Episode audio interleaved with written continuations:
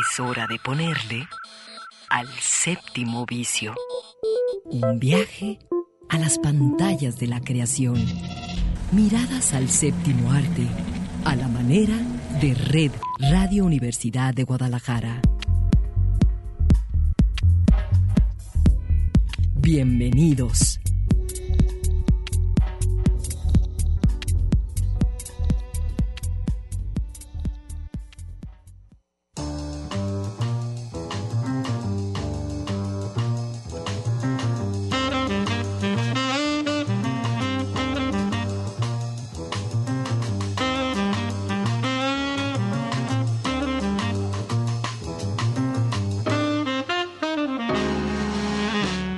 Son las 3 de la tarde.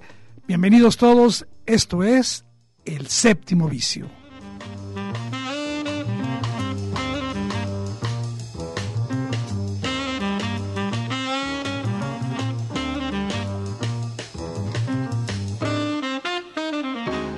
Y bueno, como todos los sábados, un gran saludo a toda la banda que sigue este programa, a quienes nos siguen a través de nuestras redes sociales, en Facebook, eh, Radio UDG El Séptimo Vicio, en Twitter arroba el 7 Vicio, el 7 con número, y también en Instagram. Hoy el programa tiene la idea de acercarnos a varios documentales, también a varias películas de ficción, pero particularmente a, a, documentales que iremos comentando a lo largo del programa, que, atención, vale mucho la pena este, tenerlos en cuenta, seguirlos, buscarlos, en todo caso, verlos. Y bueno, eh, hoy he querido comenzar el programa con un tema que me parece de la mayor relevancia. Eh, eh, están en cartelera dos películas, son dos películas de dos directoras mexicanas. cada una de las películas marca el debut de tanto de Mariana González como de Ana Mancera. Nos dimos a la tarea de ir a verlas lo importante de ambas películas es que, desde mi punto de vista, eh, muestran ya un escenario de eh, cineastas talentosas, con propuesta, con capacidad de tomar en cuenta a su público, de acercarse a través de historias y de lenguajes a ellos, particularmente a los jóvenes. Y quiero empezar con una película que me llamó mucho la atención. Vamos a poner el tráiler con un pequeño comentario de su directora eh, Mariana González y me refiero a Fractal.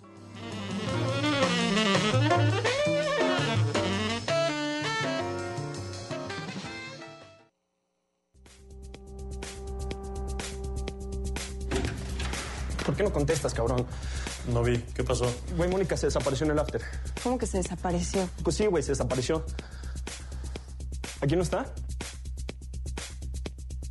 Quise plasmar este sentimiento justo en la búsqueda pues, de Mónica, ¿no? O sea, la trama, el ímpetu narrativo de la película es la búsqueda de Mónica, que es una metáfora de que pues estos jóvenes están buscando a sí mismos. No mames, ¿qué estaban haciendo aquí, güey? Güey, pues nos dijeron que aquí se ponía chido, güey. Tamara, Si quieres esperarte, vete al depa, yo voy a buscarla. ¿por qué te pones así? Estoy normal. Estás molesta. Güey, cabrón, que no le vamos a hablar a nadie, ¿no entiendes o qué? Estos tres amigos que mientras la buscan se dan cuenta que pues es un camino de, de, de búsqueda interna, ¿no? Y necesitamos pedir ayuda. Puta madre, no entiendes dónde vivimos, güey, pinche país de mierda, nadie nos va a ayudar. Estamos buscando una amiga. Ella nos dijo que estaba aquí. Se llama Mónica. Güey, prende el coche por si salen con una pistola o algo.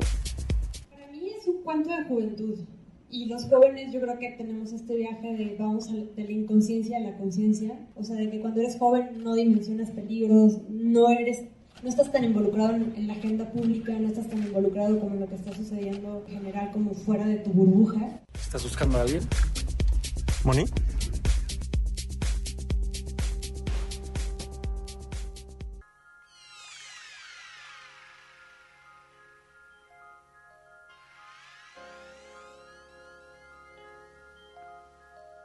Y bueno, eh, Fractal, eh, decía la primera película, el debut cinematográfico de la directora Mariana González, es una historia eh, que va a reflexionar sobre este tipo de identidad, de forma de ser errática y confusa de algunos jóvenes mexicanos, particularmente en el caso de esta historia, jóvenes de clase pudiente, de clase privilegiada. Los personajes de la película, los, los tres amigos que ya mencionaba Mariana, están, digamos, fracturados, o mejor dicho, entre sus conflictos, los conflictos que ellos sienten que tienen y la realidad, hay una inmensa fractura. No hay, digamos, un, un, un símil, no entienden lo que está pasando. Eh, como ya escuchábamos, Fractal va a iniciar con la desaparición de Mónica en un after. Eh, los tres amigos, algunos, eh, uno de ellos todavía bajo los efectos de las drogas, deciden volver al lugar de la fiesta a, buscarla y ahí comienza toda la aventura. El contexto es el México de estos días, un México asolado por las eh, desapariciones forzadas, por la trata de mujeres y por supuesto por este, este eh, predominio eh, de la violencia criminal auspiciada por el narcotráfico. Situaciones que por supuesto, con sus muchísimos matices, también afectan a la clase más pudiente, a la clase privilegiada. Este contexto eh, va a servir de marco para eh, explorar no solo la parte, digamos, porque no le interesa tanto la parte social, sino sobre todo la parte existencial, la parte de las identidades de cada uno de estos tres jóvenes que eh, tienen problemas que son realmente ajenos a la realidad del grueso de la población mexicana. Creo que lo que más me llama la atención de Fractal es el guion, la manera como fue construida la historia. Por supuesto, hay un buen manejo actoral, particularmente destaca, y lo quiero señalar, yo ya la había disfrutado mucho, la actuación de Ruth Ramos, que si recordarán, ella fue la que actuó en 2016 en La región salvaje, la película de Amat Escalante. Eh, decía, eh, pareciera que el guion eh, toma situaciones muy cercanas a lo que ocurre en la vida real. Mm, uno creería que Mariana González conoce esos círculos sociales y los representa con soltura, con una cierta distancia para mostrar una imagen densa, más compleja de los personajes. Estamos hablando de la película Fractal que se puede ver en la Cineteca FIC. Eh, como jóvenes los personajes de esta película eh, tienen eh, una buena cantidad de recursos, una formación, digamos, académica, pero sin embargo muestran en la película que no saben qué hacer con sus vidas. Eh, de hecho, sus problemas surgen de este exceso de ocio, de una apatía, de una despreocupación que eh, les provoca o que está basada en su eh, cómoda estabilidad económica. Pero justamente estos conflictos que ocurren en, en Fractal se van a romper, se van a rasgar cuando al buscar a su amiga desaparecida eh, en una travesía por las calles de la Ciudad de México, van a empezar a cuestionar sus propio, su propia identidad, sus propias situaciones, sus expectativas, relaciones y entre ellos qué piensan del amor, de la amistad y, de lo que buscan. Quiero hacer aquí una aclaración. No es la mirada que, tuvo Michel Franco en Nuevo, en nuevo Orden, que, que, buscó convertirse en una especie de fábula moral sobre la clase privilegiada, este, y por ahí enfoca su análisis. Aquí esta es una película, digamos, autoconsciente de que está representando una historia, una historia en sí entretenida con estos elementos. No tiene, lo reitero, fractal, un enfoque, digamos, hacia el contexto social, sino es más bien una especie de acercamiento existencialista a esos jóvenes, a su vida, y que de alguna manera va a poner énfasis en esta incapacidad para crecer, para para, como decía Mariana González, salir de su burbuja. Eh, y así va a visibilizar la fractura entre conflictos, el vacío existencial que eh, existe en cada uno de ellos y todas las cosas que tienen que luchar por hacer. Bueno, vámonos a otra película y hablábamos, y esta se refiere a, pues, un, a, un, a un triángulo amoroso. La película se llama justamente La Visita.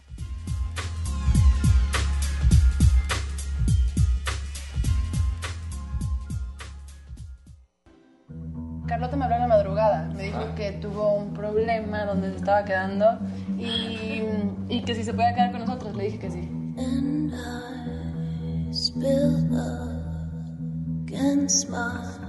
Tiene el mismo tatuaje que tú, ¿no? O sea, sé que está guapa, pero tampoco es tan obvio. no me gusta tu amiga. Quería ver si me puedo. ¿Me puedo quedar aquí? ¿Más tiempo? Claro, lo que quieras. ¿Por qué estás tan enojada con ella? Por puta. Pues cada quien, ¿no?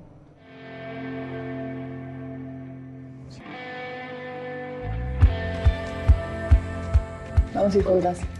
Pendejo. Libertad, Enrique.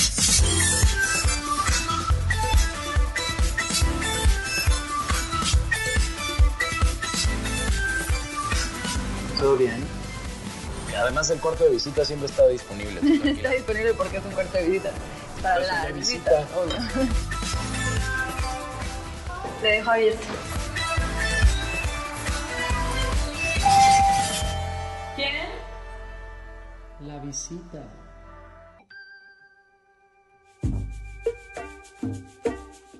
Bueno, pues vamos a comentar algo sobre la visita. Eh, la vimos eh, este principio de fin de semana, película dirigida por Ana Mancera.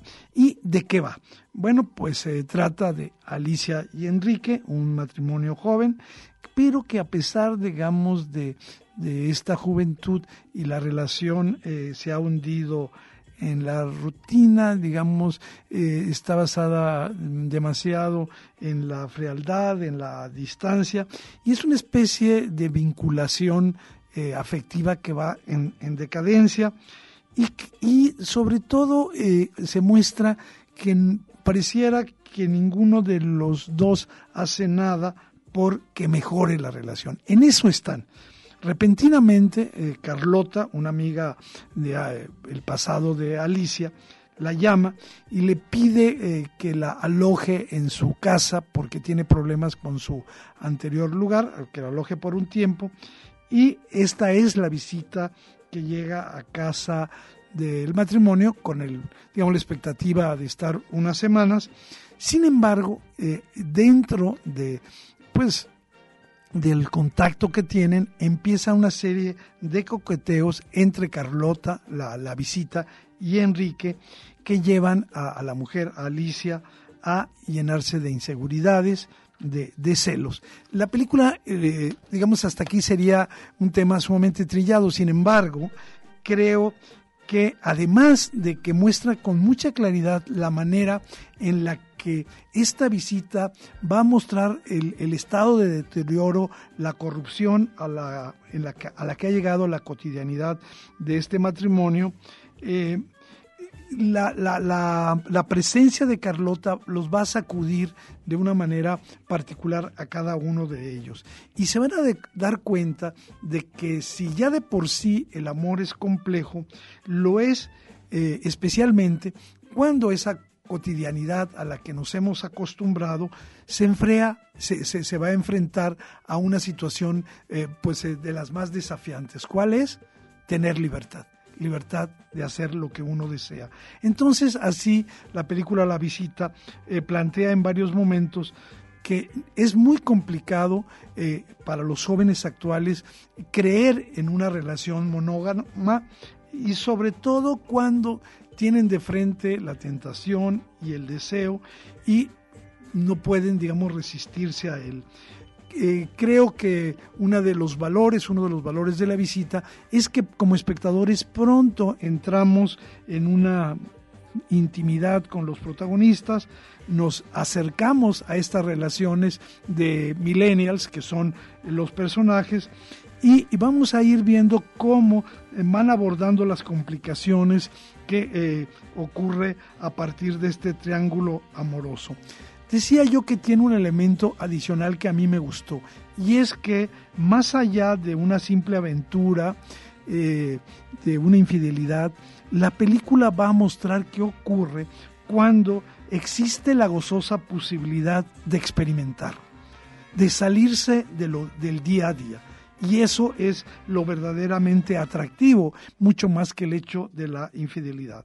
Entonces la película va a, pues, a problematizar tanto eh, este sentimiento de deseo, las tentaciones y por supuesto esta idea de un género fluido donde no necesariamente la relación se dan con personas del mismo sexo.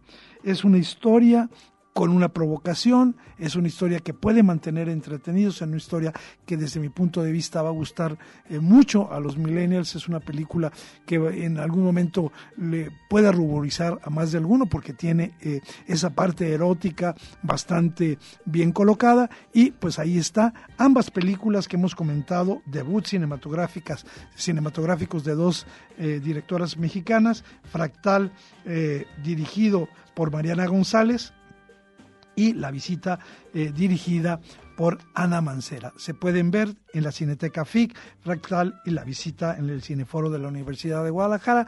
Busquen en la cartelera muy buenas opciones para la semana. Nosotros vamos a otra cosa.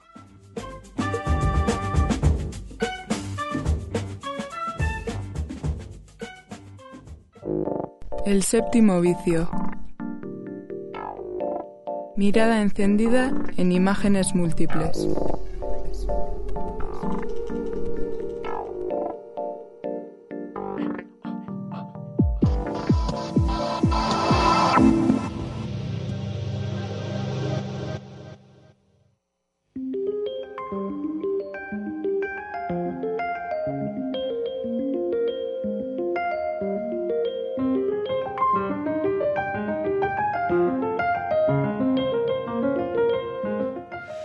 Pues ahora vamos a comentar eh, eh, unos buenos estrenos de películas que se encuentran en salas. Y quiero comenzar la que para mí es eh, la película que es el estreno de la semana, una muy buena opción y es una película que está, lo, lo adelanto para no llevarse sorpresas, dirigida particularmente me parece, a un público adulto, maduro, sensible, un, público que es, es, digamos, disfruta eh, cuando alguien le comparte las experiencias humanas.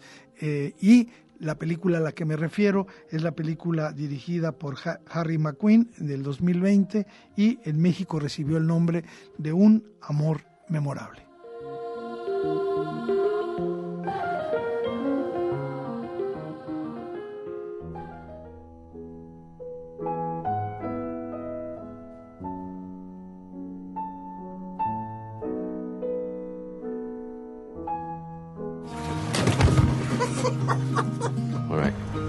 Had one wish in the world, what would it be? I wish this holiday wouldn't end. Hmm.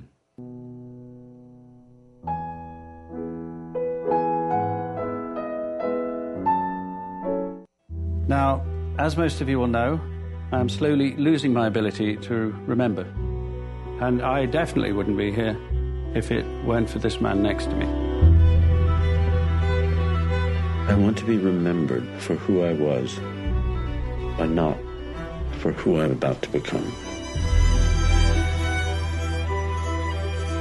It's not fair to you. It's not about fair, it's about love. No, Sam. I want to see this through with you to the end.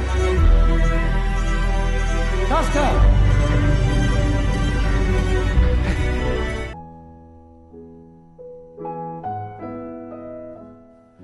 Bueno, aprovecho este break romántico con hablando de un amor memorable para saludar a mi queridísima amiga Claudia Caballero. Claudia, ¿Cómo, estás, Eduardo? Oye, yo quiero ver esa película. ¿No la has visto? No he visto. les voy a adelantar a ti y a todos los demás. bueno, yo decía... Nada eh, más por verlos a ellos dos, qué bárbaros. Fíjate que efectivamente eh, la película es eso, la gran, la enorme actuación, cada quien tendrá, será fan de uno o de otro, de Stanley eh, Tucci y de eh, Colin Firth. ambos están estupendos en esta película cuyo título original es Supernova. no voy a dar, por supuesto, spoilers, pero como ya escuchábamos en esta pequeña introducción, bueno, Tucker es un escritor, es el que es interpretado por Stanley eh, Tucci, y Sam, un pianista que va a encarnar Colin Firth. Eh, ellos han sido pareja, compañeros, durante dos décadas. Y los vamos a ver que emprenden un viaje, digamos, de vacaciones en una camper por una maravillosa que es algo muy bonito que tiene la película, los paisajes de la campiña inglesa. Su destino final de este viaje es el distrito de los lagos, donde Sam, el pianista, dará un concierto. Sin embargo, vamos a descubrir a lo largo de la película que un amor memorable tiene un doble propósito. A Tucker le han diagnosticado demencia precoz y el viaje será una especie, digamos, de último encuentro feliz mientras la pareja se va a reunir con amigos y familiares a lo largo del camino. Esto es, digamos, la historia. Pero, ¿cómo es contada? La película es contada eh, utilizando eh, de una manera muy hermosa los silencios, las miradas, la ironía y eh, como bien comentabas, Claudia, pues uno disfruta porque cada quien tanto Tushi como eh, van a tener sus momentos estelares. Y la, decía que la película se llama Supernova y esto, digamos, avaría de una historia de gran alcance. Nada, nada de eso. Eh, es una película sumamente pequeña, es una película sobre la intimidad, sobre la intimidad de dos hombres. No es una película sobre el amor homosexual, no, para nada. Eh, ambos van a estar solos prácticamente durante toda la película y eh, aunque están en la carretera, el, el, hecho de que la camper sirva de hogar va a limitar los lugares donde los vamos a ver, ¿sí? Y esto, eh, vamos a decir que Supernova, un amor inolvidable, es modesta en todos los aspectos, menos en uno que yo quiero subrayar, y es en el aspecto emocional. Es una película que te va lentamente, con ternura, eh, tomando tus sentimientos con mucho respeto y eh, haciéndolos empáticos con esa historia que estás viendo, insisto, no voy a comentar, ¿no? Eh, yo creo que es muy difícil salir de esa película sin salir compenetrado con, con, la vida de estos dos seres, este, que además son amigos, muy amigos, cercanísimos amigos. De hecho, hay muchos memes en, en internet de ellos dos. En o sea, en la vida real son, son... No son pareja, pero son muy amigos. Son, muy amigos. Y incluso cuando se hacen, hacen bromas, este, eh, digamos, la parte de la enfermedad de Tucker no, no, no, es, no es problema. Yo creo que hay, hay, hay, hay, que recordar películas, por ejemplo, de Stanley Tucci, para que no nos olvidemos. Él fue uno de los personajes del Diablo Viste a la Moda, de ECA, de Julie Julia. Y Colin Firth, pues quién olvidar esas películas de prestigio como El discurso del rey, Un hombre soltero y muchísimas más, ¿no? Este, son actores solventes que eh, se tragan la pantalla, que, nos hacen disfrutar. Desde luego, no es todo doloroso. Hay eh, momentos deliciosos, encantadores de diálogos entre ellos y, por supuesto, también, como en toda relación humana, va a haber asperezas. Este, y creo que yo mm, eh, destacaría que es ese tipo de películas que si nos dejamos acariciar emocionalmente, la vamos a disfrutar eh, enormemente. Eduardo, yo tengo aquí para ti una pregunta, porque sé que por tu carrera y porque tienes la información nos vas a poder dar al resto de los mortales información privilegiada. ¿Por qué una película que lleva por nombre original Supernova acaba en cartelera como un amor inolvidable?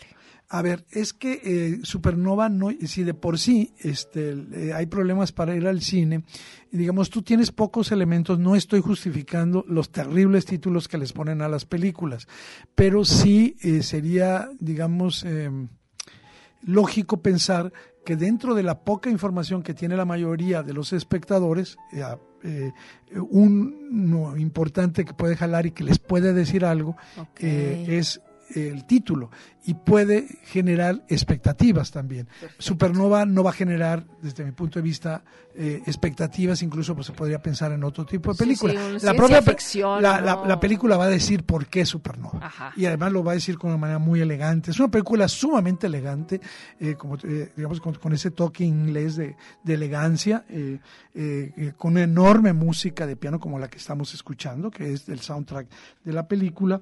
Y yo creo que eh, Un Amor Memorable es una de esas películas que a lo mejor no va a ganar muchos premios, que a lo mejor no va a estar, digamos, pero es una película que vas a decir, qué bueno que viene al cine, qué bueno que, que disfruté de estas buenas actuaciones. Y bueno, y justamente eh, hablando de buenas películas, hay un enorme documental. Yo tuve la oportunidad de verlo, no la vi en los cines, yo ya había visto este documental y que queremos recomendar muchísimo aquí en el séptimo vicio. Y me refiero a una película que lleva el título en inglés, ese sí está bien traducido, The Little Girl.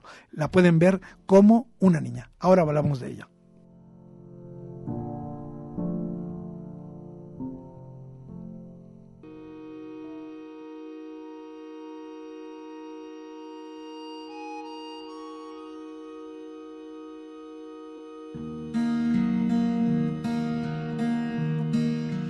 Por qué las junté estas dos películas? Porque ambas aluden a las emociones. En realidad, el documental al que me voy a referir, un documental eh, titulado Una niña, se puede ver también en la Cineteca de la Universidad de Guadalajara, es parte de la filmografía del guionista y director Sebastián eh, Lipschitz, eh, pues que ha hecho otros documentales con temas concretos sobre el mundo transexual y transgénero eh, recordaremos entre sus trabajos más conocidos Los Invisibles, eh, Wild Side y sobre todo recientemente el documental Adolescentes que ganó tres premios César eh, en la última edición, mejor documental, mejor sonido y mejor montaje. Ahora nos presenta este trabajo que se llama Una niña. El documental cuenta la historia de Sacha, una niña atrapada en el cuerpo de un niño. Y esto es un asunto que cada vez tenemos que poner más eh, la mirada sobre este tipo de problemáticas que la sociedad se ha encargado de esconder, de, menospreciar, pero que son problemáticas muy importantes. A esta niña, a Sacha, la vamos a seguir durante un año, más o menos entre el noveno y su décimo cumpleaños. Eh, y, digamos, la sociedad está acostumbrada a enmarcarla binariamente como hombre eh, y que pues ella desde muy chiquita empezó a identificarse con lo que esta misma eh, eh, sociedad clasifica como mujer, ¿sí? es decir, es, ella nació como, como, como niño, digamos, en un cuerpo de niño, pero ella siempre se asumió. Le asignaron el, el sexo de, de niño.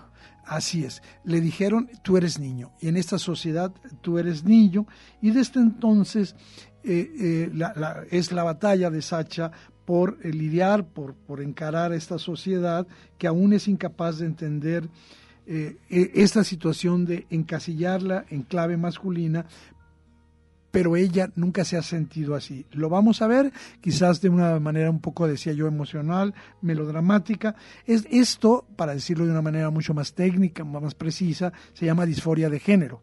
Es decir, la angustia que siente una persona cuya identidad de género no coincide con el sexo asignado al nacer. Hay muchísimas personas, yo en lo particular conozco varias, que eh, han luchado eh, buena parte de su vida, no han logrado ese cambio, esa, esa parte de, transexualidad y sin embargo, pues ahí están. Entonces, el documental eh, una niña eh, nos va a ser testigos de la batalla de Sacha por ser tratada como quiere ser y no como la dirección escolar, por ejemplo, en la época quiere que se muestre conforme a su sexo biológico. En realidad una niña lo que nos muestra es la vida, la vida como como, debemos como deberíamos tomarla.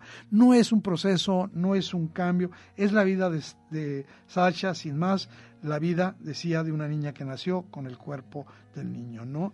Este, yo creo que cuando vemos una película como esta, uno se pregunta si eh, ¿por qué alguien tiene que enfrentarse a tantos obstáculos? Eh, es decir, ¿qué importa dejarla ser quien quiere ser?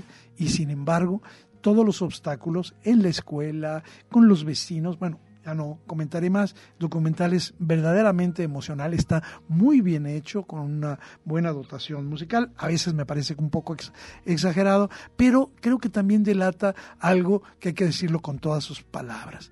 Ignorancia y falta de empatía con la vida con la vida que quieren llevar otros seres humanos, pues ahí están estas dos películas eh, que apelan a nuestras emociones, una ficción maravillosa que se llama eh, Un amor eh, memorable y también este documental eh, Little Girl, una niña, que esta, por ejemplo, se puede ver en la Cineteca FIC. Vámonos a un corte escuchando esta canción de Vetusta Morla, que la verdad dice cosas muy interesantes.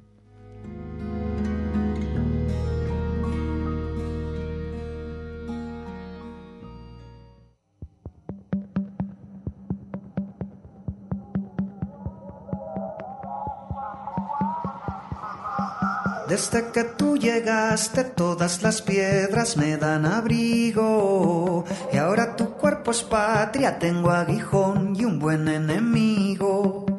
Es nuestro himno ahogado, rumor de sables que yo te canto.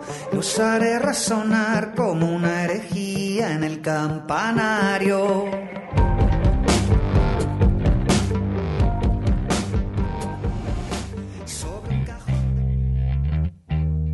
104.3 FM.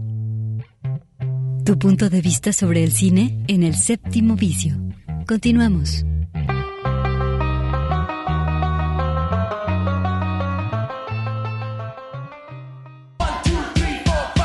El séptimo vicio. Protagonistas y resonancias de una industria en movimiento.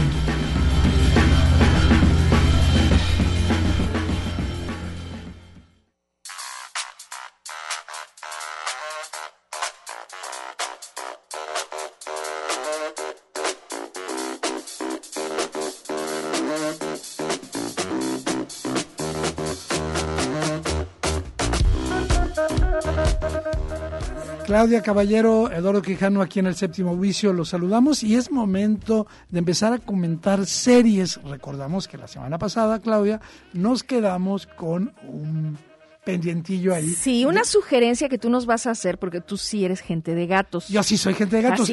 fui, fíjate que ahora sí la gente me puede llamar traidor porque durante casi 50 años o más fui gente de perros. Y, te fuiste al lado oscuro. Y, tuve muchos perros que quise, todavía, todavía tenemos por ahí en casa un perrito, una perrita, pero eh, desde hace un año y medio, dos, eh, el, decidí, porque fue una decisión, adoptar a una gatita, Martina, y pues sí. que es tu adoración. Es mi adoración, es mi consentida, y este desde aquí le mando muchos saludos. Todos los sábados nos escucha, ¿eh? Por supuesto, por supuesto, si no, no recibe sus premios. Bueno, Gente de Gatos está en Netflix, ¿y por qué la recomiendo, Claudia? Primero porque es una mm, miniserie, es chiquita, eh, está obviamente destinada no solo a lo que les gustan los gatos, a cualquiera que le gusten los animales la va a disfrutar.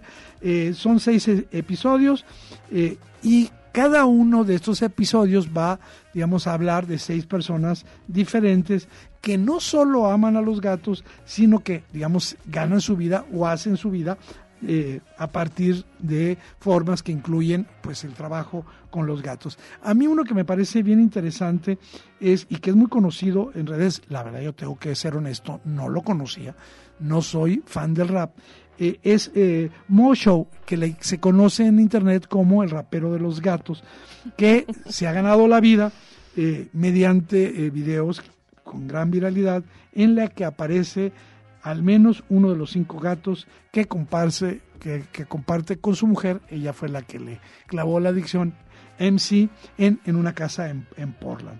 Otros episodios, por ejemplo, presentan a una mujer que dirige un circo de gatos. Y esto es la Bueno, eh, no se puede contar, así que simplemente les digo que es un artista que hace retratos de, ah, obviamente, eh, otra historia, es un artista que hace gatos en 3D, eh, una pareja que fundó un santuario de gatos en una pequeña isla griega, en la isla griega de Ciros, y, por ejemplo, la historia de un gato que hace surf con su dueño.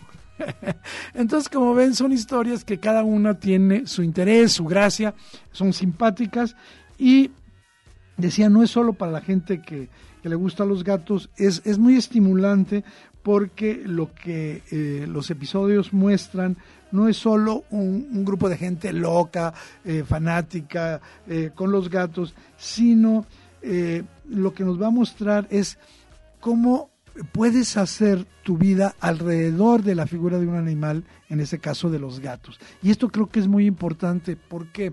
Porque respetar la vida animal conlleva también muchas otras empatías con respeto a la civilidad, a la vida de los demás, de los vecinos, etcétera. Y yo por eso quiero recomendar serie de gatos en Netflix, un imperdible para quienes aman los animales. Y bueno, antes de irnos a la a la próxima serie, yo te quería decir, tú, este, eh, ¿alguna vez has leído o conoces eh, novelas de la escritora Isabel Allende? Sí, claro, y supe que en efecto Amazon Prime estrenó hace unas semanas esta serie de episodios eh, titulada Isabel la historia. Son tres, yo vi ya el primero y la mitad del segundo y es momento de que hablemos justamente escuchemos algo para introducirnos a este documental que tiene el título, digamos corto, sería Isabel, pero el título real es Isabel, la historia íntima de la escritora Isabel Allende.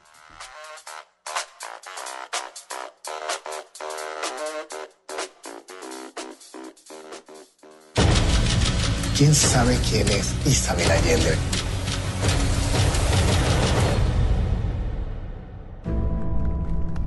La vida es caos, es confusa, errática, al menos la mía. Puede que el problema no sea la vida, sino yo. Isabel, ¿te gustaría aventurarte en esta locura? Ganamos el privilegio de poder decir libremente lo que muchas mujeres soñaban. ¿No le dan ganas de escribir algo más serio más allá de toda esta tontera feminista? Estoy escribiendo un artículo muy serio sobre la infidelidad. Infidelidad femenina específicamente. Si no pones mi nombre, tienes a tu primera entrevista. ¿Qué estabas pensando? ¿Que eres una periodista famosa, puede hacer lo que quiera y no tener consecuencias? No me estoy haciendo la víctima. Tu único camino es la escritura. Cada uno de mis libros trata de responder a uno de esos momentos complejos. tener que hacer el doble de esfuerzo que cualquier hombre para tener la mitad del reconocimiento. El libro se publicara era lo máximo a lo que aspiré. Esto recién está empezando.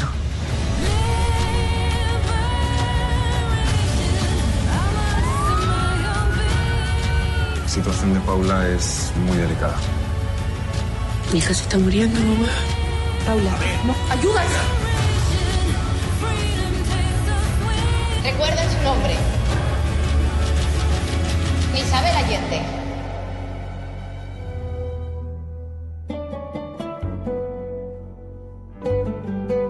Eduardo, quienes no tienen mucha más información o no han leído a Isabel Allende, o sí, pero podrían pensar al ver una serie de ella que eh, pues ahora los cantantes, eh, los actores y cualquier otra figura artística puede darse el lujo de mandar a hacer una serie, ¿no? O bueno, de alguna manera utilizar también este canal que ahora resulta tan importante como el de las series, pero entiendo que por sí sola la historia de Isabel es una historia para contar.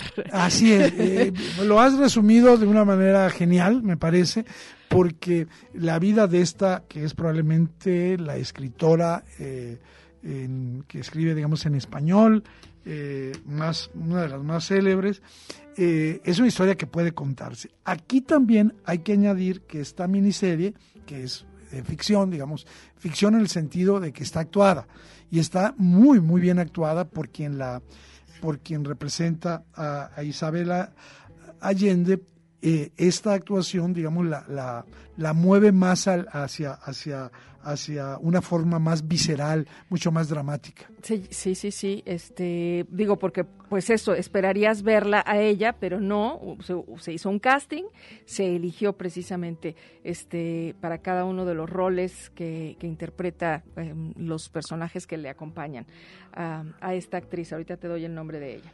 Fíjate que eh, decías tú que la, vida de ella ya solamente en sí daría para muchísimo más. Eh, aquí nada más son tres episodios, te digo. Eh, primero, pues de niña, su padre las abandona con tres hijos. Luego ya de, de adulta se va a encontrar, digamos, frente a la dictadura de Pinochet, una de las tragedias políticas y humanitarias más eh, terribles de América Latina, es privada de, de, de, su manera de vivir. Y fíjate que algo muy eh, importante que tiene, muy relevante, significativo que tiene esta serie de Isabel Allende, es que muestra a una mujer que se da cuenta de, de, de, todas las estrategias que debe de poner en juego para volverse una mujer productiva, autosuficiente, eh, ella es esposa, es madre al mismo tiempo, decía, esto está situado y es muy importante dentro de la serie en una de las épocas más tristes en la época en la historia de Chile, y en ese sentido, buena parte de, de, los momentos de estos episodios nos muestran eh, el dolor en la vida de los exiliados que son separados de sus amigos, de sus familias, por eh, el gobierno autoritario chileno. ¿no? Eh, de la parte de ella vamos a saber muchísimas cosas sobre todo la, la, parte más íntima. Yo recuerdo haberla visto aquí en una de las ferias internacionales del libro, aquí en Guadalajara, a Isabel. El guion es un guion que eh, se apega a un libro, digamos, eh, un, a tres libros biográficos que ella escribió y eh, está basado en una investigación muy detallada eh, de, de, su vida. Este, creo que algo importante de la serie que estamos hablando sobre Isabel Allende, que pueden ver en Amazon Prime, es que mezclan con mucha delicadeza, con mucho cuidado, el pasado y el presente, sin que esto tenga, como ocurre en muchos documentales o en muchas series, que sean cambios abruptos, violentos, y eh, siempre subrayar que la historia de Isabel Allende está, digamos, vinculada a generar eh, sentimientos, sensaciones de abandono, de culpa, las ausencias, la soledad, el peligro de la muerte de una hija. Eh, creo yo que en ese sentido eh, varios de los momentos te pueden pues sacudir emocionalmente. Ahí está esa serie que recomiendo a quien quiera saber eh, más de la intimidad de la escritora chilena Isabel Allende. Daniela Ramírez, ella es la sí, actriz. Es. Daniela Ramírez, qué bueno que lo comentas. Gran actuación como en la parte adulta de eh, Isabel Allende. Y eh, yo me quedé un poquito con ganas de saber más de su vida pública, mm. porque como decía, la parte de la intimidad está muy bien, pero eh, digo, ella es una mujer sumamente exitosa, sin embargo, me hubiese gustado un poco más saber de esta escritora eh, latinoamericana que es eh, sumamente interesante, simplemente para, eh, digamos, como ahora sí como una nota eh, cultural, pues recordar algunas de las novelas más importantes de Isabel Allende, La Casa de los Espíritus, de Amor y Sombra, una de mis favoritas, La Ciudad de las Bestias, Más allá del invierno y más recientemente El Amante japonés. Mujeres del alma mía. Mujeres del alma mía. Que yo se la regalé a mi mamá, fíjate qué casualidad esa, esa novela. Esa, es, yo, mi mamá leía a, a, Isabel Allende y compartimos lecturas con Isabel Allende, cosa que ahora me da mucho gusto recordar. Bueno, pues también hay otra serie que vale la pena que invitemos a ver, una serie latinoamericana. Hoy estamos hablando de series latinoamericanas aquí en el séptimo vicio.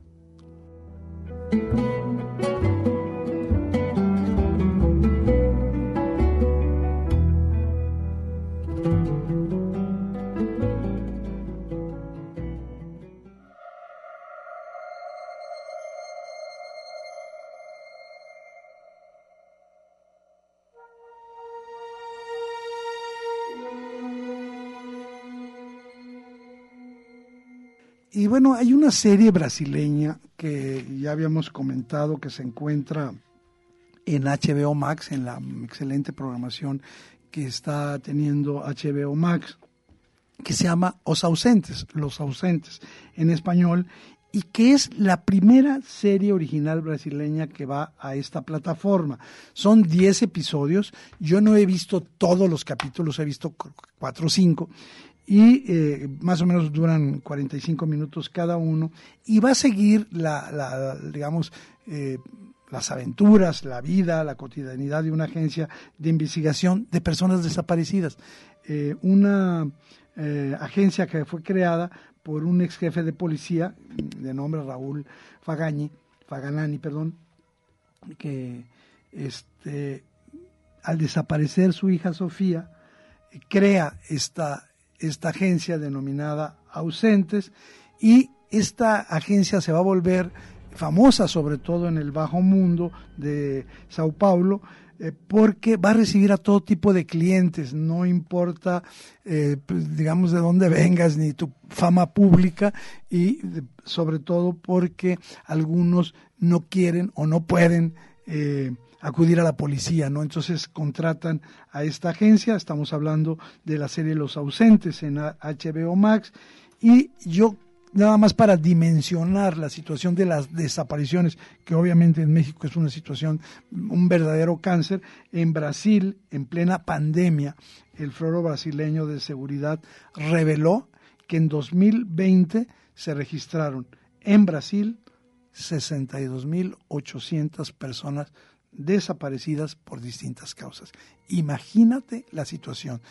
En pandemia, en un solo año, estamos hablando de 62 mil, estamos hablando de más de 5 mil personas que desaparecen cada mes en Brasil. Aquí en la serie, digamos, no solo es este policía, sino que desde el principio llega a, a su agencia María Julia, un personaje que también tendrá su propio historial, no vamos a develar cuál, sobre desapariciones y va a crear una especie de equipo con eh, Raúl, van a trabajar juntos desentrañando diversos misterios, pero durante toda la serie es algo que le agrega un saborcito especial, vamos a tener dudas de quién es esta María Julia y cuál es su objetivo al haberse metido repentinamente a la agencia. Híjole, Eduardo, fíjate que a mí me llamó mucho la atención esta serie en ese primer capítulo del que hablas, donde te da todo el contexto de este policía que tiene su agencia, en donde eh, eh, inevitablemente, como lo dices, el tema por sí solo de las personas desaparecidas en Latinoamérica, en específico en Brasil, a mí me llevó a la curiosidad de, eh, pues este es un tema para nosotros, ya lo decías, este brutal. ¿Sabías el corte que se hizo aquí en México a septiembre del 2020, el número de personas desaparecidas? Es el, el, el, el de 2020 o el todos. El, el, el, el, todos. El corte de todas las personas que se han reportado, que se han reportado desaparecidas en México, 77.171 que son en muchos años. Es terrible. Sí, sí. Aquí el asunto que me llamó la atención de Brasil, que en un solo año... A eso iba, a que precisamente es un dato eh, cercano, los 60 o los 70 mil, pero que en un solo año en Brasil haya habido esta cantidad de personas. Por eso la importancia de este tema. La historia, digamos, es un caso real en cada episodio, tiene mucho de thriller, tiene mucho del esquema estadounidense del desarrollo de los crimen de la búsqueda y solución de crímenes. Es imperfecta, pero muy entretenida, muy interesante y creo que y esa es una virtud que cada episodio tiene su propia personalidad, sí, aunque sean los mismos personajes eh, Raúl y María Julia, quienes encabecen las investigaciones, va a haber personajes secundarios muy interesantes y eso vale mucho la pena. Sí, la pluralidad de las historias que te va presentando también en estos, eh, eh, en, estos eh, momentos íntimos en donde se va a ver las relaciones familiares, en donde se va a ver también, por supuesto, la inmigración, entre otros temas. Muy, muy bien, y tú y yo comentamos de ver un documental que ahora mismo vamos a comentar.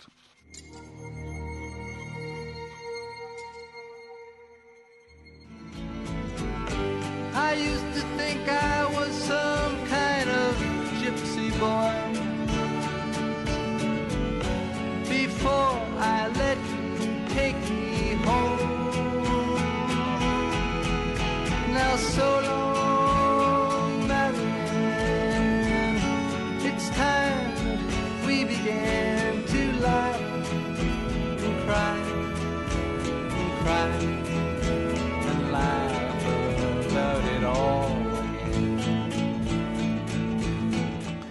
Y bueno, el documental que se encuentra en Netflix se llama Marianne y Leonard, Words of Love, Palabras de Amor, y nos va a comentar eh, pues eh, la vida de, o más bien parte de la vida del, gran eh, cantautor Leonard Cohen, pero en particular cómo encontró a la que fue durante muchos años su musa.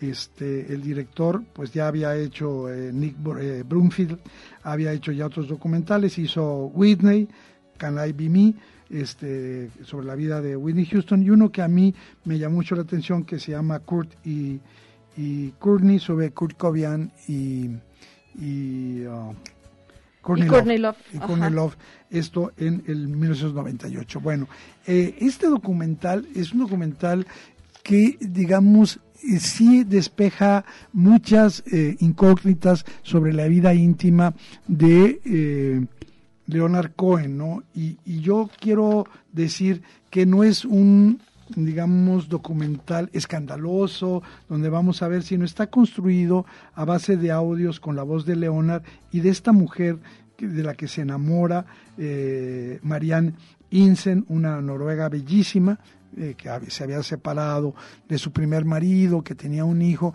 y que él, eh, pues, eh, en, en estos momentos maravillosos que viven en los años 70 en una isla griega, pues crea toda esta historia de amor.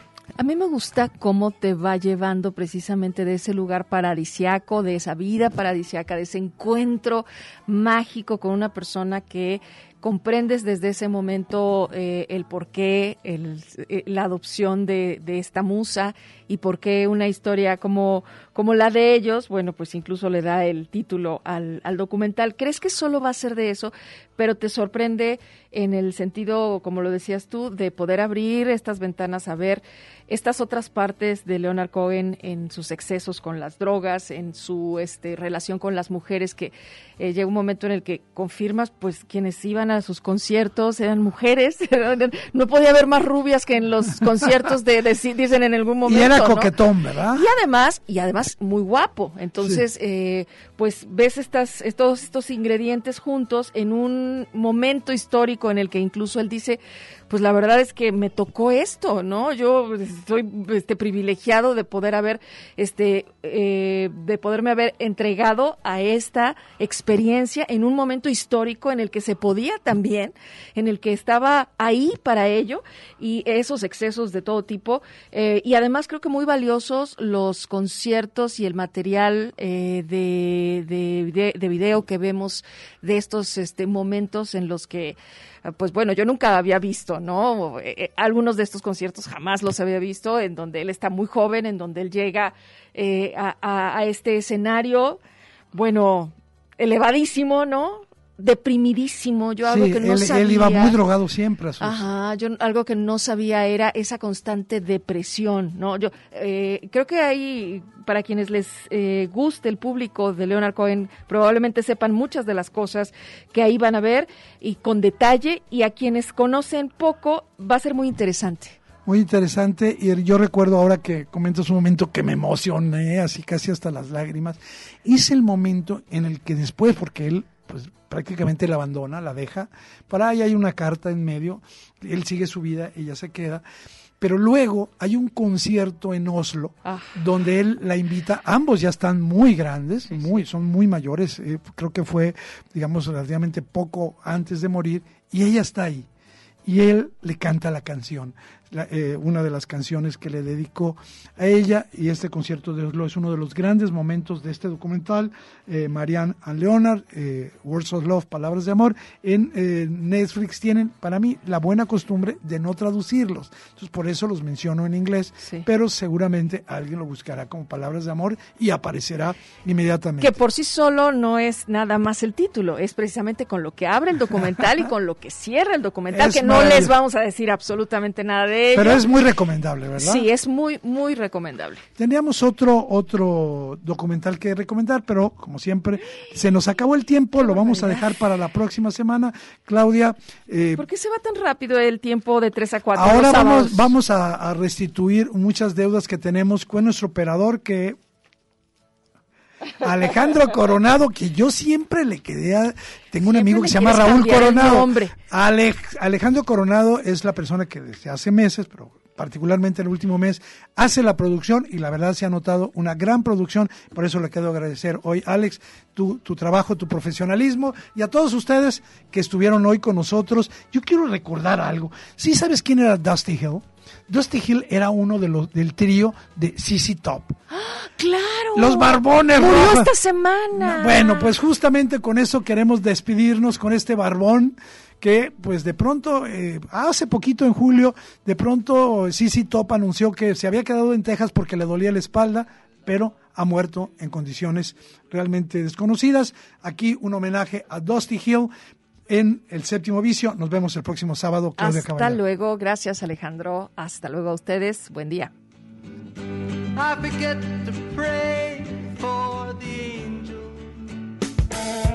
I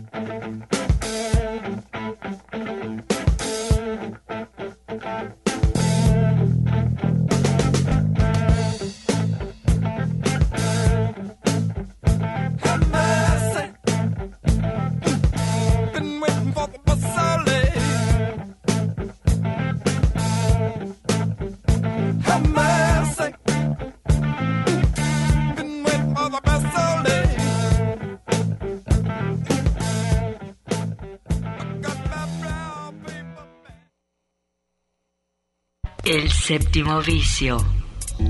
La cultura del cine en imágenes sonoras. Un viaje a las pantallas de la creación. Escúchanos todos los sábados desde las 3 de la tarde. Hasta la próxima.